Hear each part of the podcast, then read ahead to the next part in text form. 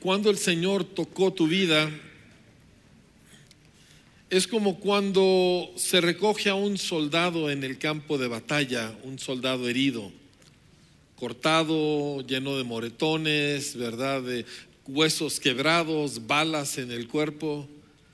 Y se le recoge y se le lleva y se le pone en una cama de hospital con todos los cuidados con todo el amor, ¿verdad? Se le limpian sus heridas, lo operan, le vuelven a colocar los huesos como deben ser, ¿verdad? Le, le, atienden de pies a cabeza.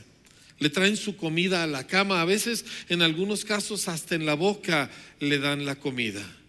Es algo, ah, es un afecto, un cuidado tan especial. Pero sería un error de parte de ese soldado llegar a la conclusión que esta es la vida. Porque cuando un soldado entra al hospital y le hacen todo esto, ¿cuál es el objetivo? Es volver a enviarlo a la batalla. Hay una guerra.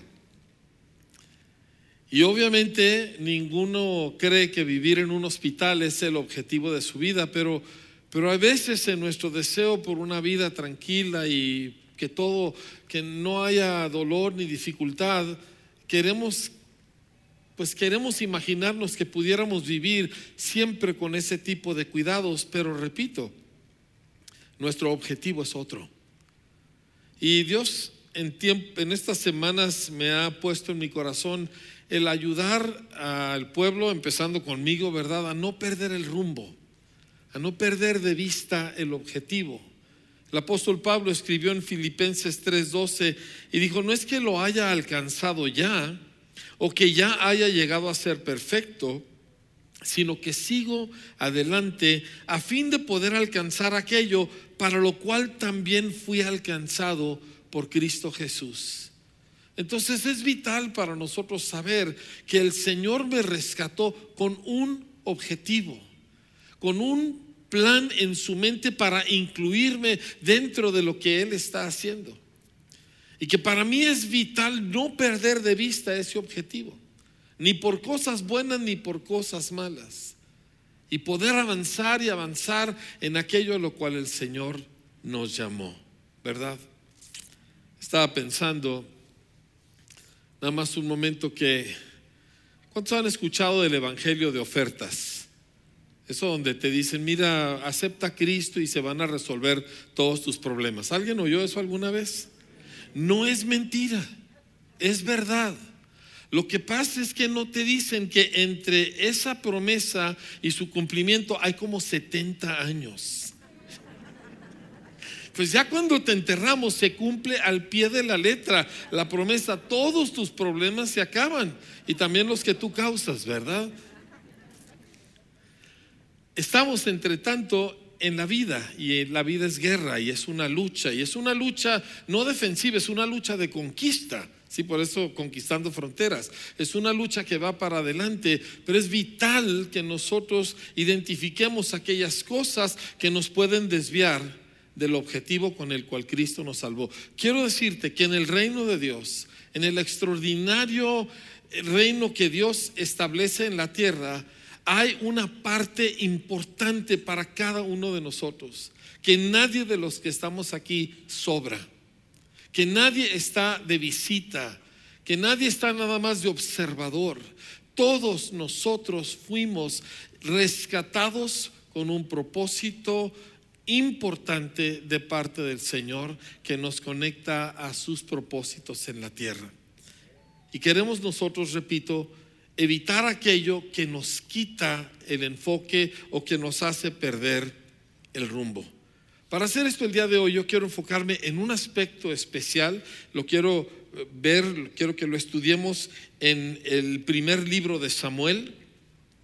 Así que si tiene su Biblia, vaya conmigo a Primera de Samuel capítulo 9 y vamos a estudiar dos personajes, dos personas que tuvieron las mismas luchas, pero muy diferentes resultados, ¿sí? Y los conocemos, son muy famosos, Saúl, el rey Saúl, y después el que sería el rey David. Sí, ahora es importante para nosotros entender que dentro de las muchas cosas que nos afectan en la vida, escúcheme muy atentamente en esto, no es lo externo lo que nos puede descarrilar, es lo de adentro. ¿Sí? El viernes con los jóvenes leímos un pasaje de Marcos que dice, no es lo de lo que viene al hombre, lo que entra al hombre, lo que le contamina, sino lo que de él sale. O sea, lo que está adentro de ti es donde está la batalla. Las batallas externas, ¿verdad? Con dificultades y problemas, no te pueden descarrilar y muchas veces inclusive sirven para los propósitos de Dios, ¿sí? Pero es lo que hay adentro lo que determina las cosas. Y es donde trabaja el Espíritu Santo. De hecho, es donde trabajamos los pastores. Porque la escritura dice que los pastores velan por nuestras almas, no por nuestras circunstancias. Sí, a veces nosotros estamos buscando resolver una circunstancia, pero Dios está buscando resolver una condición interior, porque estas son las importantes. Y aquí tenemos nosotros un par de personajes que nos dan lecciones vitales en un aspecto. Y a mí eh, le quise poner por título a esta plática el miedo que traigo dentro. Lo vemos nosotros en un joven aquí en la Biblia, en el capítulo 9, primera de Samuel, dice, había un varón de Benjamín, hombre valeroso, el cual se llamaba Cis, hijo de Abiel, hijo de Seror, hijo de Becorat, hijo de Afía, hijo de un benjamita. Y tenía él un hijo que se llamaba Saúl, joven y hermoso. Entre los hijos de Israel no había otro más hermoso que él. De hombros arriba sobrepasaba a cualquiera del pueblo. Así que aquí tenemos a este hombre joven, Saúl, que el tipo es un galán y aparte es todo un atleta porque es enorme, ¿verdad? Nadie le llega, en todo Israel nadie, le llega arriba del hombro. Es una figura, es alguien que tiene todo a su favor, juventud, aspecto, todo lo habido y por haber. Y Dios lo escoge a él para ser el primer rey de Israel. Samuel eh, tiene un contacto con él en el capítulo 9, versículo 20, Samuel le dice, dice, ¿para quién es todo lo que hay de codiciable en Israel, sino para ti y para toda la casa de tu padre? Y Saúl responde y dice, ¿no soy yo hijo de Benjamín, de la más, de la más pequeña de las tribus de Israel? Y mi familia no es la más pequeña de todas las familias de la tribu de Benjamín. ¿Por qué pues me has dicho cosas semejantes? Entonces, aunque él era un ejemplo, ¿verdad? En todos sentidos, en su aspecto externo, aunque él sobrepasaba a todos, sin embargo, por dentro tenía una profunda inseguridad. El temor que traigo por dentro, el miedo que me corroe por dentro, de que no soy suficiente, de que no valgo gran cosa, de que yo no estoy a la altura de la vida o de lo que sea. Y Saúl, pese a su apariencia externa, que todos hubiéramos envidiado, por dentro era tan débil o más que todos nosotros. ¿Sí? Yo examino eh, eh, a, Saúl y, y, la verdad me sorprende porque tenía todos los elementos para ser extraordinario. Y sin embargo, nosotros encontramos a él que por dentro está roto. ¿Por qué? Porque así llegamos los seres humanos a Dios, rotos, desvencijados por dentro. No hay una sola excepción. Isaías dijo, desde la coronilla de su cabeza hasta la planta de sus pies, no hay en él cosa sana, todo está dañado. Yo soy amante de la historia y eh, recientemente he leído un par de libros de historia que llegaron a mis manos, uno muy, muy bien documentado sobre todo lo que fue la Revolución Mexicana hace cien, ciento y fracción de años. Y a nuestra ciudad en particular esta revolución le pegó fuertísimo. Y, y digo, nada más para que se dé una idea, en 1910 México tenía 15 millones de habitantes, o sea, el país entero. Para 1920 solo quedaban 14 millones. O sea, había muerto, había disminuido la población en un millón. Y cuando uno toma en cuenta todos los niños que nacieron en esos 10 años, el cálculo es de que aproximadamente murió violentamente uno de cada 10 mexicanos. violentamente y marcó a la nación. La, la, la hirió, rompió algo adentro que generaciones han pasado y todavía nos sigue afectando. Mire, simplemente estaba yo platicando con alguien de aquí de la Ciudad de México, una persona pues muy conocedor, que apenas yo tuve contacto con él por primera vez recientemente y, y, yo le estaba comentando cómo cuando yo he viajado, porque yo conozco la Ciudad de México muy bien por los eventos que hemos hecho, la he atravesado de cabo a rabo, y, y le digo, es que no hay una casa terminada en la Ciudad de México, todas están a medias. Y me dijo, es que la gente no termina sus casas por fuera para que no les roben, por el miedo a los ladrones y a la violencia.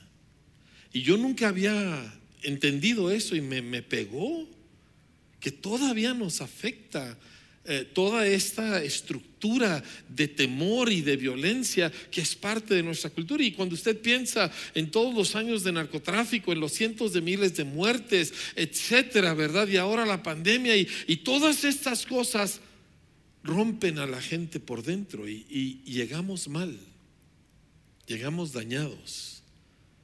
Pero ¿qué hacemos nosotros con aquello que traemos adentro? Hace la diferencia. Y, quiero que veamos lo que pasa en el caso de Saúl. Nos vamos al capítulo 10.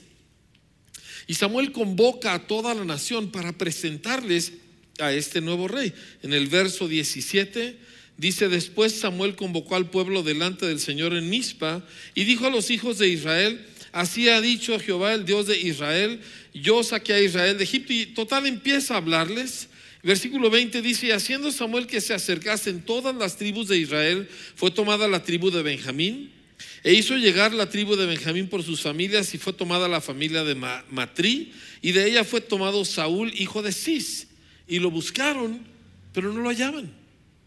Digo, este es grandote, acuérdese, este es fácil de ver. Y entonces dice que le preguntaron al Señor, dice, eh, si aún no había venido ahí aquel varón. Y respondió el Señor, he aquí que él está escondido entre el bagaje. Grandote, guapo, atleta, pero lleno de miedo, lleno de inseguridad, oculto en el bagaje. Y total, lo van, lo traen lo nombran, lo presentan como el nuevo rey, la gente en su mayoría está feliz, ¿verdad? Y a partir de ahí inicia toda una serie de, eventos que sacan a luz la naturaleza de este hombre. Ahora quiero que sí piense en una cosa, el, el éxito en la vida tiende a ser más peligroso que la adversidad. Cuando hay adversidad, pues uno busca a Dios.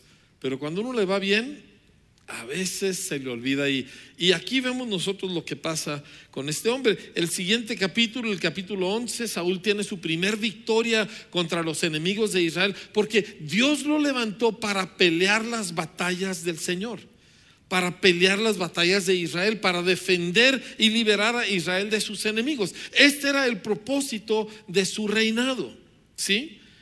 Y en el capítulo 12 nosotros volvemos a ver a Samuel nuevamente presentándolo. Y luego llegamos al capítulo 13,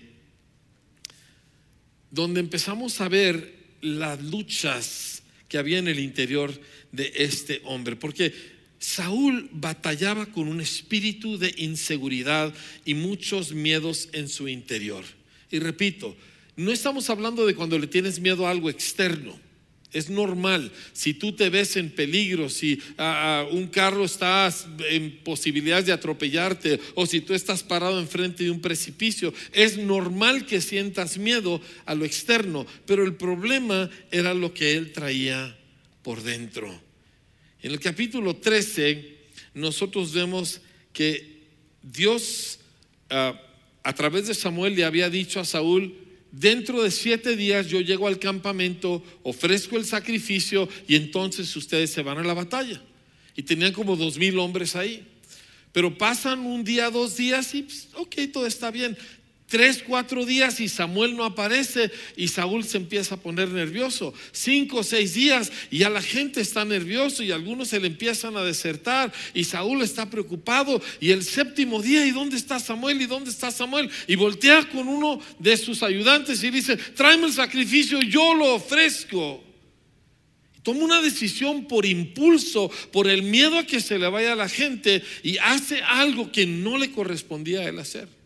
Usurpa un lugar que no era suyo. Y justo cuando está terminando el sacrificio, llega Samuel. Sí, Wayne Myers dice que Dios nunca llega tarde, pero a como pierde oportunidades para llegar temprano y nos hace sufrir hasta el último momento, pero no, nunca llega tarde. Y pues llega Samuel y, ve aquello, ¿verdad? Y, dice, ¿qué hiciste? ¿Verdad? Y, Samuel ah, pues está... Eh, espantado por la acción de Saúl. Y, Saúl le dice, no, es que se me estaba yendo el pueblo. Eh, y en el versículo 11 dice, yo vi que tú no venías y, y que los filisteos y, y todas estas circunstancias alrededor. Y escúchame bien, cuando alguien es inseguro, no puede ver a Dios. Ve enemigos, ve situaciones, ve el reloj, ve las, eh, las finanzas, pero no puede ver a Dios. ¿Por qué? Porque el individuo inseguro solo está mirando para adentro. Y no es que no puede ver, ojos sí tiene, pero es a donde los dirige lo que le ciega. Y él vio todas esas cosas, pero no pudo ver ni a Dios ni a su promesa, ¿verdad? Y Samuel le dice en el verso 13, locamente has hecho, no guardaste el mandamiento de Jehová tu Dios que él te había ordenado. Porque encontramos que cuando nosotros nos dejamos llevar por los miedos de adentro, cuando no los manejamos correctamente, como vamos a ver, el hombre o la mujer inseguro no puede obedecer a Dios. Siempre sus miedos terminan venciéndole. Y sabe lo que Dios quiere, pero. Y ay, es que yo quisiera, pero. Y hace que la Biblia dice, pero. Porque su inseguridad lo atormenta y no, puede confiar. Y total, pues nosotros vemos a Samuel seguir, perdón, a Saúl seguir por este mismo camino. En el capítulo 14 hay otra batalla. Repito, el objetivo del rey era pelear las batallas. Y aquí lo que nosotros tenemos es a Saúl haciendo un juramento tonto. Capítulo 14, verso 24. Dice, pero los hombres de Israel fueron puestos en apuro aquel día porque Saúl había juramentado al pueblo diciendo, cualquiera que coma pan antes de caer la noche, antes de que yo haya tomado venganza de mis enemigos, sea maldito. Un voto caprichoso impulsivo, sin pensar, sin tomar en cuenta las circunstancias de los que le rodean. Esta gente no estaba en un retiro espiritual donde se ayuna, estaba en guerra donde necesita fuerza. Pero él y mis enemigos y todos ustedes tienen que entender que lo más importante aquí es que se logre lo que yo necesito, porque el individuo inseguro no puede ver a los demás, porque sus ojos están mirando para acá adentro. Así que hace un voto tonto. Y total, a pesar de que Dios, pues Dios usa a Jonatán y a su paje para empezar a hacer estragos entre los filisteos y se logra una gran victoria, pero después Saúl empieza a preguntar, aquí algo no está bien, alguien no cumplió el voto. Jonatán ni siquiera sabía del voto, él no estuvo ahí cuando lo dijeron.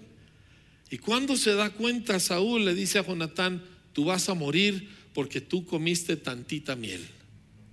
Y Jonatán le dice, ¿qué te pasa?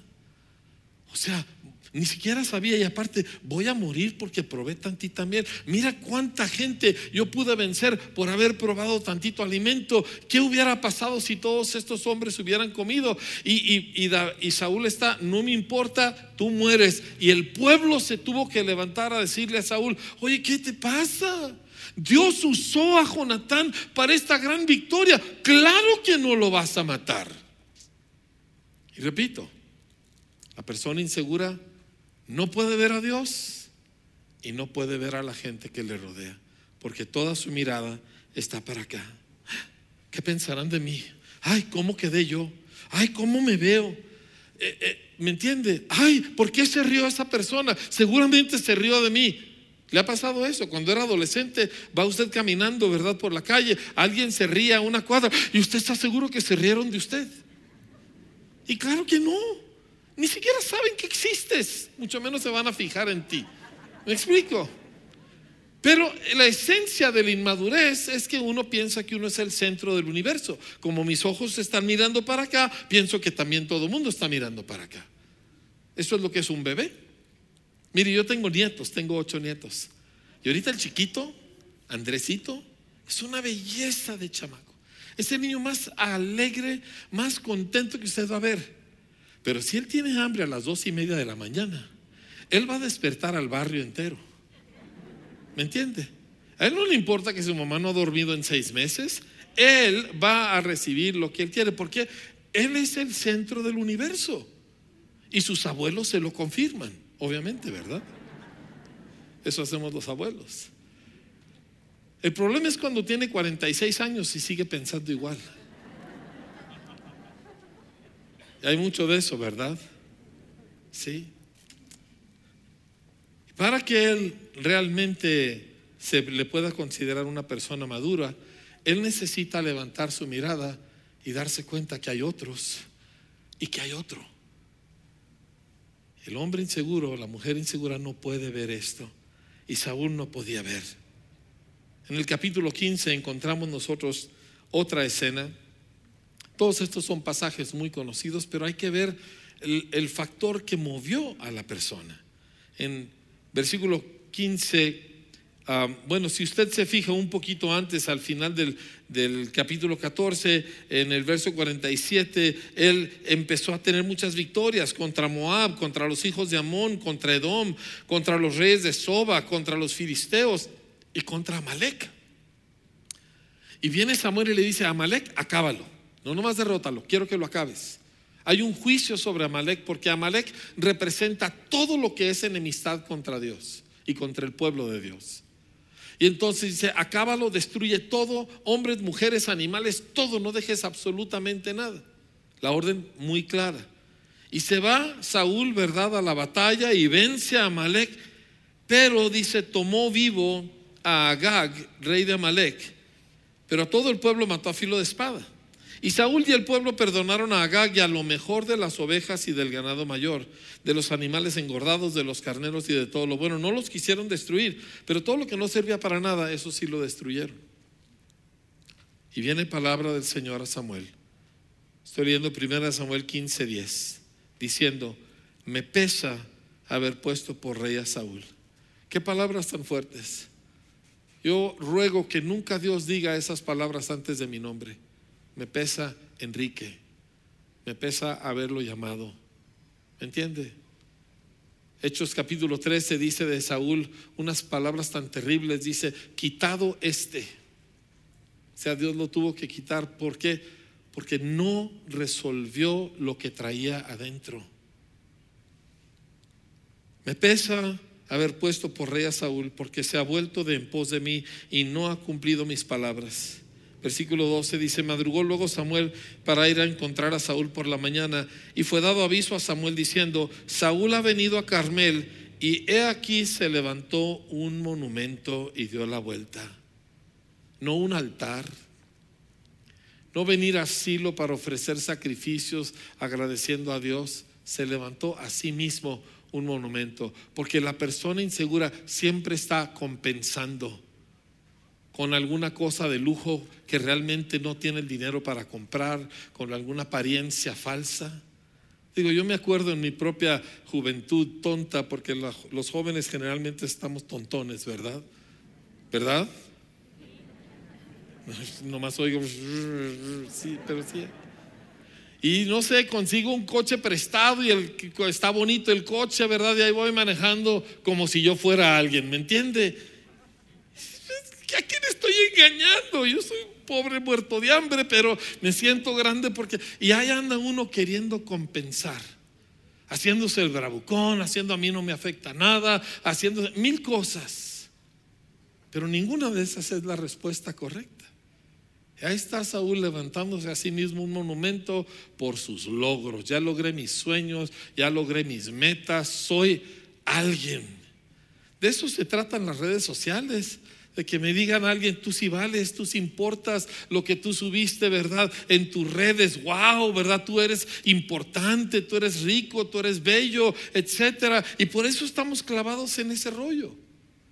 Porque queremos que alguien nos diga, yo valgo, yo valgo, yo valgo, porque por dentro no sé aquello y como mis ojos miran para adentro, no puedo ver lo que Dios está haciendo, hablando. Y así estaba Saúl. Llega Samuel con él y Saúl le empieza tirándole el rollo, bendito seas tú de Jehová, yo he cumplido la palabra de Jehová. Malo cuando alguien empieza a decirte todo lo que tiene, ¿verdad? Porque nomás sale a la luz todo lo que le falta. ¿Sí me entiende? Samuel entonces dijo, pues, ¿qué es este balido de ovejas y bramido de vacas que oigo? Y Saúl respondió, ah, es que de Amalek los han traído, porque el pueblo perdonó lo mejor de las ovejas y de las vacas para sacrificarlas a Jehová tu Dios. Fíjese, es que el pueblo, es que la gente, ¿se acuerda de Adán? Dios le pregunta, ¿comiste del fruto que te prohibí? Y lo que debiera ser una respuesta que los papás llamamos una respuesta monosilábica. Le preguntas al niño, ¿recogiste tus juguetes? Es que, es que se abrió la puerta por sí sola y entró un perro y se metió a mi recámara. Y yo había guardado todo, pero el perro empezó a tirar todo. Ya nomás te empiezan con uno de esos y tú sabes cuál es la respuesta. Y Saúl empieza con todo esto, es que mira, es que el pueblo, es que las ovejas, pero era para sacrificárselas a Dios, ¿verdad? Era con un buen fin. Y, y Samuel, versículo 17, le dice, aunque eras pequeño en tus propios ojos. Amados, todos empezamos ahí. El más guapo, el más alto y el más rico, todos empezamos ahí. Dice, ¿no has sido hecho jefe de las tribus de Israel? ¿Y Dios te ha ungido por rey sobre Israel? O sea, tú eras pequeño, tú tenías todas estas luchas, pero mira lo que Dios ha hecho contigo. Y, y Samuel está diciéndole la obra de Dios y él no la puede ver. Él se sigue defendiendo, no es que yo sí hice y yo sí hice. Y entonces finalmente Samuel le dice, se te acabó el reino. No entiendes, no sabes obedecer, no puedes ver más allá de tus propias narices, se acabó. Entonces Saúl, ya con la consecuencia, no, no, si es cierto, perdón, sí pequé. Versículo 24. Yo he pecado, pues he quebrantado el mandamiento, dice, ah, del Señor y tus palabras, porque temía al pueblo y consentía la voz de ellos. Cuando tú no resuelves la inseguridad que tú traes en tu interior, de alguna u otra manera, aquello, el diablo va a encontrar formas de convencerte a que tú hagas lo contrario a lo que Dios dice. Ahí dice que me queda un minuto. Oh, wow. Perdón. El asunto es que lo único que le importaba a Saúl era que él no quedara mal. Y ya cuando se da cuenta, ya perdió el reino, ya Samuel lo rechazó, Dios lo rechazó, y voltea y le dice a Samuel, pero por lo menos ven y honrame delante de la gente que no quede yo mal, que no vayan a pensar menos de mí. Y luego tenemos a este otro joven, capítulo 17, pasaje muy conocido, David, ¿sí? Y todos conocemos la historia David viene al campamento, trae víveres para sus hermanos, se da cuenta que el gigante está amenazando a Israel. Él pregunta eh, varias cosas, le dicen esto es lo que el rey va a hacer con el que lo venza. El que tenía que haber salido contra Goliat era el rey. Él era el grandotote, él era lo más cercano a un gigante que había en Israel. ¿sí? Pero David dice, no, es que ¿quién es este tipo para hablar así contra el pueblo de Dios? Y dice en el capítulo 17, verso 31, fueron oídas las palabras que David había dicho y las refirieron delante de Saúl y él lo hizo venir. Y dijo David a Saúl, no desmaye el corazón de ninguno a causa de él, tu siervo irá y peleará contra este filisteo. Y bueno, todos se impresionan con el valor de este jovencito de 17 años y, tanto que Saúl le, entrega su armadura y su espada y le dice, bueno, ponte todo esto. Y David se lo pone Dice, Saúl vistió a David con sus ropas y le puso sobre su cabeza un casco de bronce y le armó de coraza y ciñó David su espada sobre sus vestidos y probó andar porque nunca había hecho la prueba. Y dijo David a Saúl, yo no puedo andar con esto porque nunca lo practiqué. Y se quita todo aquello. Y el asunto es este, en lo que Dios ha determinado para ti, tú no necesitas fingir ser alguien que tú no eres. Ay, es que yo quisiera ser como el pastor. Tú no necesitas copiar a alguien. ¿Por qué? Porque lo único que Dios necesita es lo poquito que tú eres y lo poquito que tú tienes. Es como Moisés. Moisés que le había ido mal en la vida y Dios le dice, tú vas a ir a liberar a mi pueblo. Moisés dice, no, claro que no, yo, yo soy un fracaso, yo no sé ni hablar. Y, y, Dios le dice, claro que tú vas a ir, pero yo no tengo nada. No, si tienes algo, que no tengo nada. Bueno, ¿qué tienes en la mano? Pues un palo. Pues con ese palo voy a liberar al pueblo. Con ese palo voy a hacer las señales. ¿Qué tienes, David? No sé usar la espada, no sé usar armadura. ¿Qué tienes? Tengo unas cuantas piedras. Pues con esas piedras voy a, matar al gigante. Tú no necesitas ser alguien más. Nada más lo que tú eres. Con todos tus miedos y todas tus luchas, volteas y usas tus miedos para pegarte al Señor. Ese fue el secreto. David tenía las mismas luchas que nosotros, tenía los mismos complejos, los mismos temores. Todos los tenemos. Yo no sé acerca del resto del mundo, pero nosotros los mexicanos sí sufrimos mucho de este aspecto. Pero David usó sus miedos para pegarse a Dios. Y cuando tú tienes temor de Dios, ese vence los miedos que tú traes adentro. Total, quiero llevarles para cerrar, porque no me queda suficiente tiempo para más, a dos salmos. ¿sí? Uno de ellos es el Salmo 8, que a mí me encanta.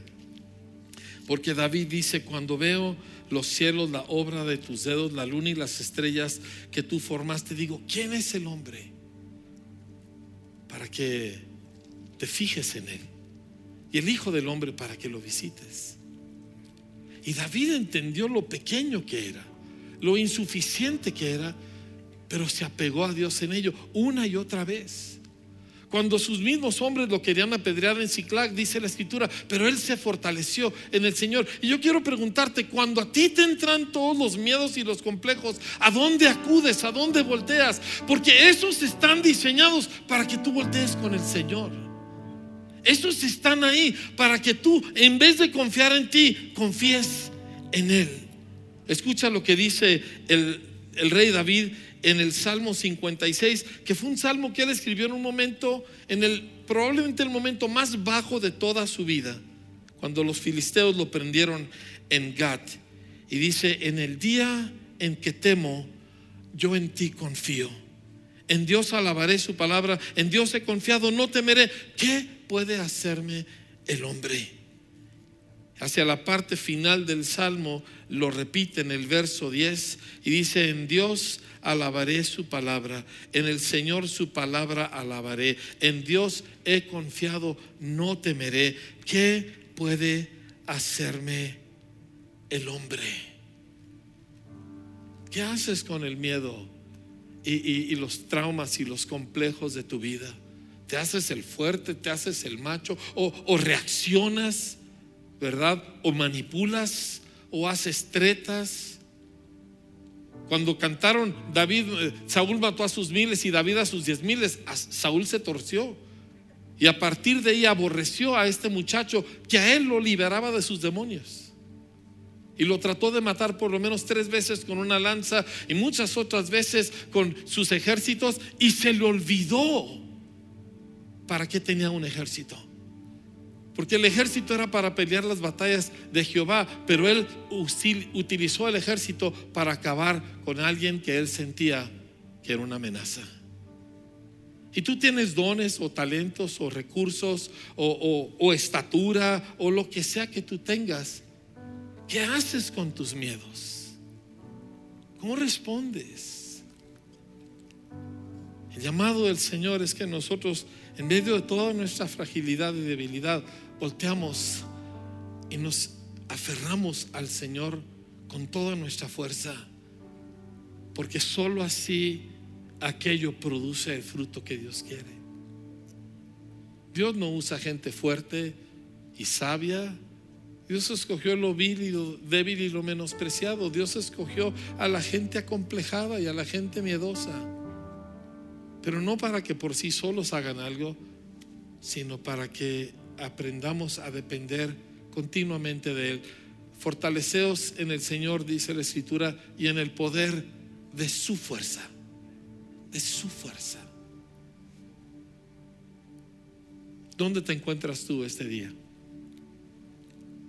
Quizá tu vida está llena de esos miedos y, y, y te has acostumbrado a responder y reaccionar y manipular y hacer mil cosas, pero Dios dejó que todo eso estuviera dentro de ti para que tú vinieras a Él, para que te rindieras a Él, para que tú voltearas y dijeras, no tengo nada que ofrecer, he cometido tantos errores, hay tantas cosas de las que me avergüenzo. A la hora de la hora yo tengo miedo de lo que la gente piense de mí porque porque yo no soy todo lo que aparento ser nadie me puede resolver. Y vienes a los pies del que te conoce de pies a cabeza, en todos tus temores, en todos tus errores, en todas tus vergüenzas, en todos tus fracasos. Y hace aquello para lo cual tu debilidad está ahí, te redime, te rescata, te lava, te hace nuevo. Hace 42 años yo tuve ese encuentro con Jesús y tuve que reconocer lo que nunca había querido, que todo el desastre de mi vida era mi desastre, era mi culpa, eran mis cosas. Y esa noche yo acepté a Cristo en mi vida y algo empezó a limpiarse, algo empezó a cambiar profundamente. Entonces este día tú estás aquí, en medio de tu vida, en medio de todos tus problemas, rollos, temores, todo lo que traes por dentro y el Señor te está llamando y te dice, ven, tienes sed, ven. Estás en la oscuridad, ven. Tienes hambre, ven.